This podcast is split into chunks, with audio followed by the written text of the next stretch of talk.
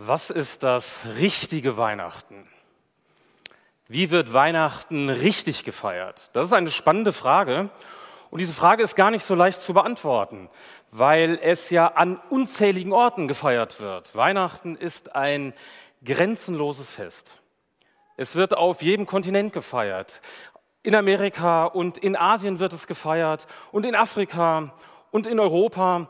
Und wir haben gehört, dass in manchen Kulturen das Weihnachtsfest mit allem drum und dran gefeiert wird. Ein rauschendes Fest mit leckerem Essen.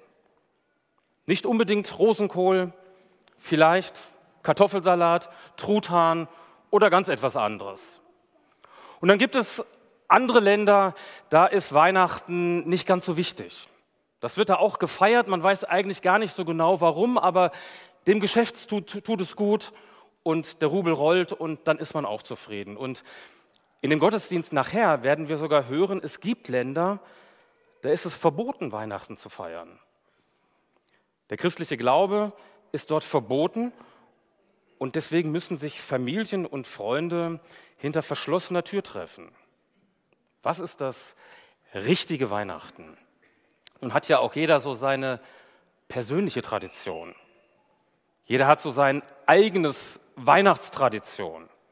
Also wenn ich mich an meine Kindheit erinnere, ich bin auf einem Bauernhof groß geworden und da mussten die Tiere versorgt werden und dann war es so gegen Abend, sind wir zum Essen zusammengekommen und ähm, mit drei Generationen, meine Großeltern waren auch bei uns zu Hause, meine Oma wollte immer anschließend noch spülen, das haben wir Kinder dann verhindert und dann sind wir ins Wohnzimmer gegangen und die Schiebetür war zu und es war abgedunkelt und meine Eltern sind dann rein und haben den Weihnachtsbaum angemacht und dann haben wir uns erstmal in die, in die Runde gesetzt und haben die Weihnachtsgeschichte gehört, die mein Vater vorgelesen hat. Und dann wurden noch einige Weihnachtslieder gesungen und dann wurden die Geschenke ausgepackt. Und dann am späteren Abend, so gegen 23 Uhr, sind wir dann noch in einen Gottesdienst gefahren, so wie wir den jetzt zusammen feiern. Und wenn ich damals gefragt worden wäre, dann hätte ich gesagt, so wird richtig Weihnachten gefeiert. Wie denn sonst? Wie wird richtig Weihnachten gefeiert? Wir schauen alle zusammen irgendwie so aus unserer Perspektive auf das Weihnachtsfest. Und die spannende Frage wäre doch, wie schaut Gott auf Weihnachten? Und welche Perspektive nimmt er ein? Und was ist ihm an Weihnachten wichtig? Jesus ist mal in einem, in einem Gespräch mit einem Mann, mit einem Theologieprofessor, der wissen will, was es denn mit Jesus auf sich hat. Nikodemus. Und der kommt in so einer Nacht- und Nebelaktion zu Jesus und er fragt ihn, Jesus, wer bist du eigentlich? Und wir haben so viel von dir gehört. Und dann entspannt sich dort ein Gespräch und Jesus sagt in diesem Gespräch einen Satz, der ist weltberühmt geworden. Ein Satz, der uns in das Herz Gottes hineinblicken lässt. Ein Satz, der ein ganz helles Licht auf Weihnachten leuchten lässt. Jesus sagt, Gott hat die Welt so sehr geliebt, dass er seinen Eingeborenen, seinen einzigen Sohn gab, dass alle, die an ihn glauben, nicht verloren werden, sondern ewiges Leben haben. Das ist ein Satz zum Auswendiglernen, ein Satz zum Nie mehr vergessen. Ich habe mal versucht, diesen Satz herunterzubrechen auf vier Begriffe, sodass man diesen Satz nie wieder vergisst und dass man das dann auch noch so zwischen Nachtisch, äh, zwischen Hauptspeise und Nachtisch nochmal aufsagen kann. Und diese Nacht, wenn man mit einem viel zu vollen Bauch im Bett liegt, dann wird man sich auch noch daran erinnern. Also vier Begriffe. Es geht um Lieben, es geht um Geben, es geht um Glauben und um Leben. Lieben, geben, glauben, leben. Ganz einfach. Zweimal L, zweimal G. Lieben, geben, glauben, leben. Lieben, geben, glauben, leben. Denn so sehr hat Gott die Welt geliebt, dass er seinen einzigen Sohn gab, auf das alle, die an ihn glauben, nicht verloren werden, sondern ewiges Leben haben. Das erste Stichwort, lieben. Lieben und Weihnachten, das geht ja Hand in Hand. Das passt zusammen. Wir feiern dieses Weihnachtsfest ja oft im Kreis der Menschen, die wir mögen, die uns sympathisch sind, die wir lieben, mit der Familie, mit guten Freunden, mit äh, guten Bekannten. Und äh, wir machen uns einander Geschenke und ähm, manche zaubern ein unfassbares Weihnachtsessen auf den Tisch, weil sie sagen, Liebe geht durch den Magen. Also Weihnachten ist ein Fest der Liebe und wir sind mit unseren Lieben zusammen, denen, die uns sympathisch sind. Ich habe mich gefragt, wie ist das denn mit Gott und wie sieht uns Gott?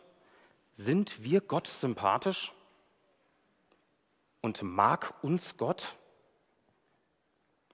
Also Gott ist ja unfassbar groß. Gott ist auch unfassbar weit weg. Gott ist heilig und niemand kann Gott nahe kommen. Und liebt uns Gott? Wir Menschen haben doch alles dafür getan, dass Gott uns nicht liebt. Wir haben seine Liebe, seine Zuwendung, seine Fürsorge, die haben wir mit Füßen getreten. Da zieht sich eine ganz breite Spur durch die Bibel. Wir haben Gott die kalte Schulter gezeigt. Wir haben gesagt, Gott, zu Gott gesagt, mach du dein Ding, aber lass mich bitte in Ruhe. Ich will nichts mit dir zu tun haben. Man könnte doch denken, dass Gott mindestens mal ärgerlich auf uns wäre. Vielleicht sogar wütend oder zornig. Aber wir könnten doch Gott mindestens mal egal sein. Was sollte sich Gott mit einer verzogenen und undankbaren Menschheit abgeben? Jetzt steht aber in der Bibel, dass Gott uns Menschen liebt, grenzenlos. Er liebt die Welt. Jeder ist eingeschlossen. Er liebt alle. Gott macht das mal, Jesus macht das mal in einer Geschichte deutlich, die er erzählt, wo etwas von der Liebe Gottes deutlich wird. Da geht es um eine Familie, ein Vater hat zwei Söhne und der jüngere dieser beiden Söhne kommen zum Vater und sagen, ich möchte gerne mein Erbe ausbezahlt haben. Und in der Kultur damals hieß das, du bist mir so egal und eigentlich wäre ich froh, wenn du tot wärst. Und das bricht dem Vater das Herz. Und er zahlt aber dem Sohn das Erbe aus. Und der Sohn nimmt das Geld und äh, er stürzt sich ins Leben hinein und gibt das Geld mit beiden Händen aus und feiert hier eine Party und da eine Party und kauft sich ein teures Auto und macht eine Weltreise. Und irgendwann ist das Geld alle. Und er ist ganz am Boden und erinnert sich, ich habe doch da eine Familie und bei der ging es mir doch gut. Und ob ich denn da wohl wieder zurück kann? Szenenwechsel. Der Vater, der den Sohn ausbezahlt hat, hat von Stunde eins an am Fenster gesessen und seinem Sohn zunächst einmal mit dem Fernglas nachgeschaut, wie der Sohn am Horizont immer kleiner wird. Und dann hat er Stunde für Stunde und Tag für Tag an diesem Fenster gesessen und darauf gewartet, dass der Sohn doch wieder zurückkommt. Und irgendwann sieht er ihn, am Horizont und er rennt raus und nimmt diesen dreckigen und stinkenden Sohn in seine Arme und integriert ihn wieder in die Familie. Das ist die Liebe des Vaters. Der Vater, der den Sohn liebt. Und Jesus sagt, so wie er den Sohn liebt, liebt er uns alle. Nun ist ja Liebe nicht nur eine Idee oder irgendeine eine, eine Philosophie, sondern Liebe will ja sich ausdrücken, will sichtbar werden. Das ist mein zweites Stichwort, geben. So sehr hat Gott die Welt geliebt, dass er seinen Sohn gab. Weihnachten ist ja ein Fest der Geschenke. So wie dieses Geschenk. Und man macht sich gegenseitig Geschenke und will eben einander Freude machen. Nun ist es ja gar nicht so leicht, ein richtiges Geschenk zu finden. Also das liegt ja zum einen an den eigenen Möglichkeiten, die man hat, um ein Geschenk auszusuchen. Und es liegt auch an dem Verhältnis, das man zu der beschenkten Person hat. Also Beispiel, wenn man den Kollegen im Büro eine Kleinigkeit schenken möchte und man geht dann zum Juwelier und kauft dort teuren Schmuck, das passt nicht so. Das Geschenk ist immer der, dem Verhältnis und der Beziehung angemessen. Und je dichter die Menschen an uns dran sind, desto bedeutsamer und desto kostbarer, desto wertvoller ist das Geschenk, das wir ihnen machen wollen. Das hat da nicht immer etwas mit Geld und Euro zu tun, sondern es hat etwas mit der inneren Bedeutung zu tun. Jesus sagt, Gott hat die Welt so lieb, dass er sein Liebstes gibt. Nun muss man wissen, dass Gott und Jesus eine Einheit ist. Das kann man nicht auseinander trennen. Wer den Vater sieht, sieht den Sohn. Und wer den Sohn sieht, der sieht den Vater. Das ist die perfekte Einheit, die perfekte Harmonie. Und dann ist es so, dass Jesus in der Herrlichkeit beim Vater im Himmel ist, dort, wo es ja überhaupt nicht besser sein könnte. Und jetzt sagt der Vater, ich möchte meinen Sohn, gebe ich euch, damit ihr beschenkt werdet. Und Jesus sagt, ich verlasse den Himmel, die, den perfekten Ort und tausche ihn ein gegen einen dreckigen, stinkenden Stall. In dem Wort geben, in diesem kleinen Wort geben, da steckt die ganze Menschheitsgeschichte Jesu drin. Da steckt drin, dass Jesus in diesem Stall irgendwo am Ende der Welt geboren wurde. Darin steckt drin, dass Jesus schon ganz schnell fliehen musste, weil man ihm nach dem Leben trachtete. Darin steckt, dass Jesus zu seiner Lebzeit Anfeindung, Beschuldigung erlebt hat zu Unrecht. Darin steckt Karfreitag, Folter und Tod. Und darin steckt vor allen Dingen auch, als Jesus dann am Kreuz hängt und er dann ruft, mein Gott, mein Gott, warum hast du mich verlassen? Jesus erlebt die Gottverlassenheit. Und doch ist es dem Vater, der sich um die Größe des Geschenkes bewusst ist. Und Jesus genauso schenkt er uns seinen Sohn, weil er uns unendlich liebt und er reicht uns dieses Geschenk und sagt, das ist für dich. Geben, mein zweites Stichwort. Und mein drittes Stichwort, Glauben. Was macht man, wenn man ein Geschenk bekommt? Blöde Frage. Man packt das Geschenk aus. Man möchte ja wissen, was drin ist. Es geht ja darum, dass man das Geschenk sich aneignet.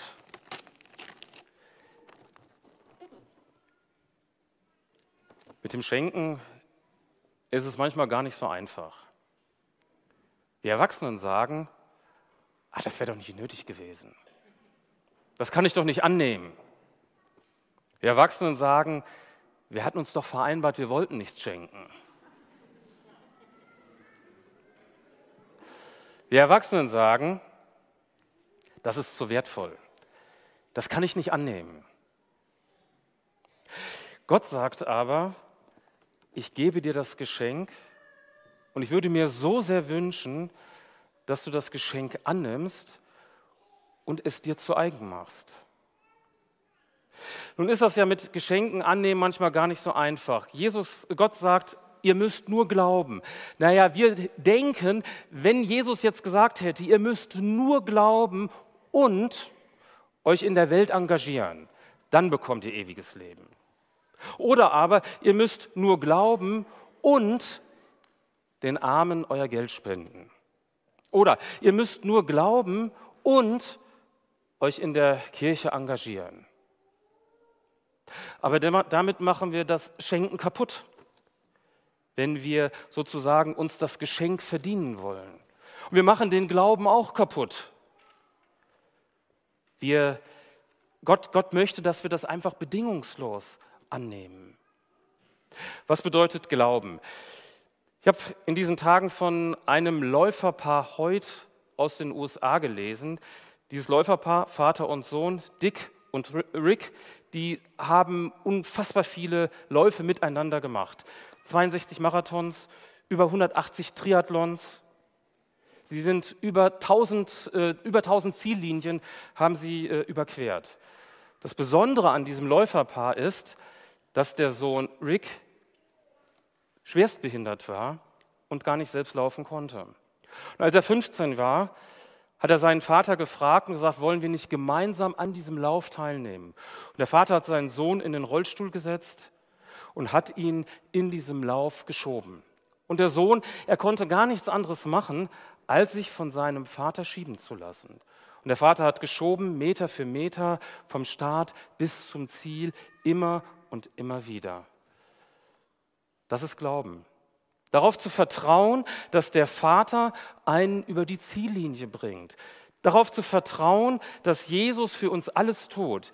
Den Engeln wurde gesagt, ich verkündige euch große Freude, die allem Volk widerfahren wird, denn euch ist heute der Heiland geboren, der Retter, der Erlöser. Gott gibt seinen Sohn Jesus, dass er uns Erlösung schenkt. Das ist der Kern und das Wesen von Weihnachten. Und ein viertes Stichwort, Leben.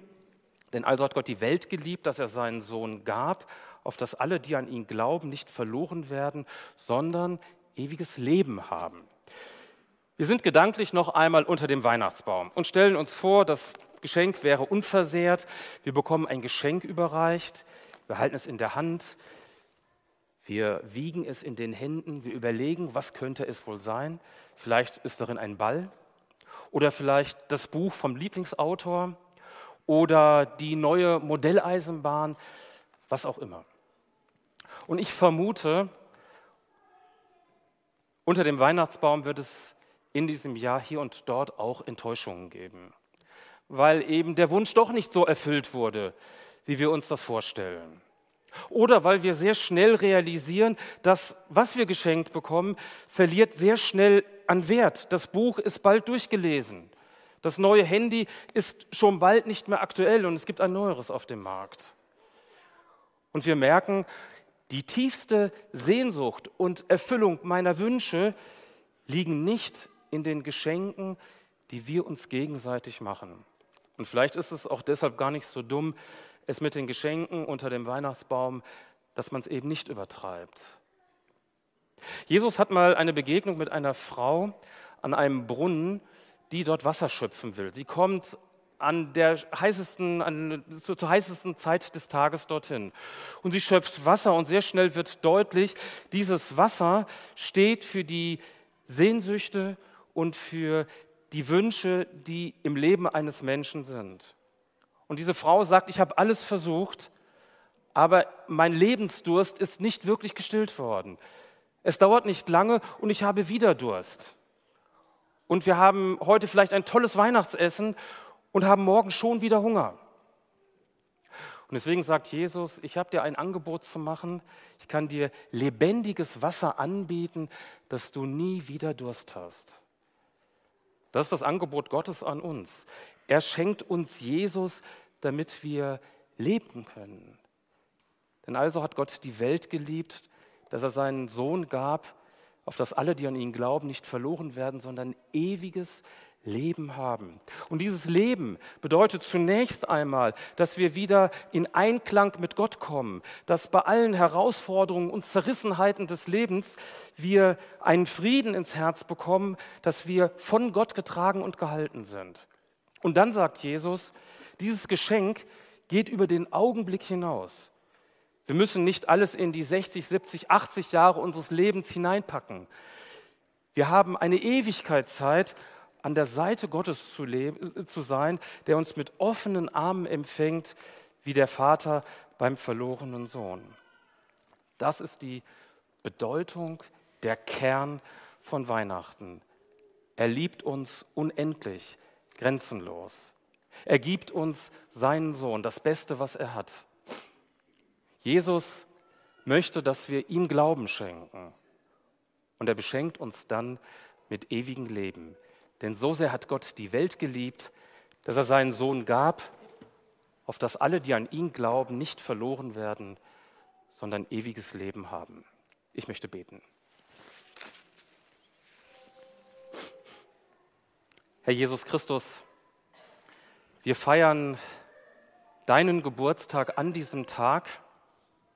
Du hast dich uns selbst hingegeben, du bist in, ja, in eine dunkle Welt hineingekommen um uns zu beschenken und uns das Beste und Schönste zu bieten.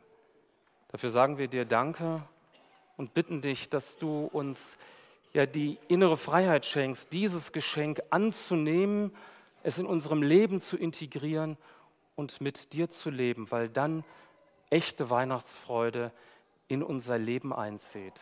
Danke, Jesus, dass du dich uns gibst. Amen.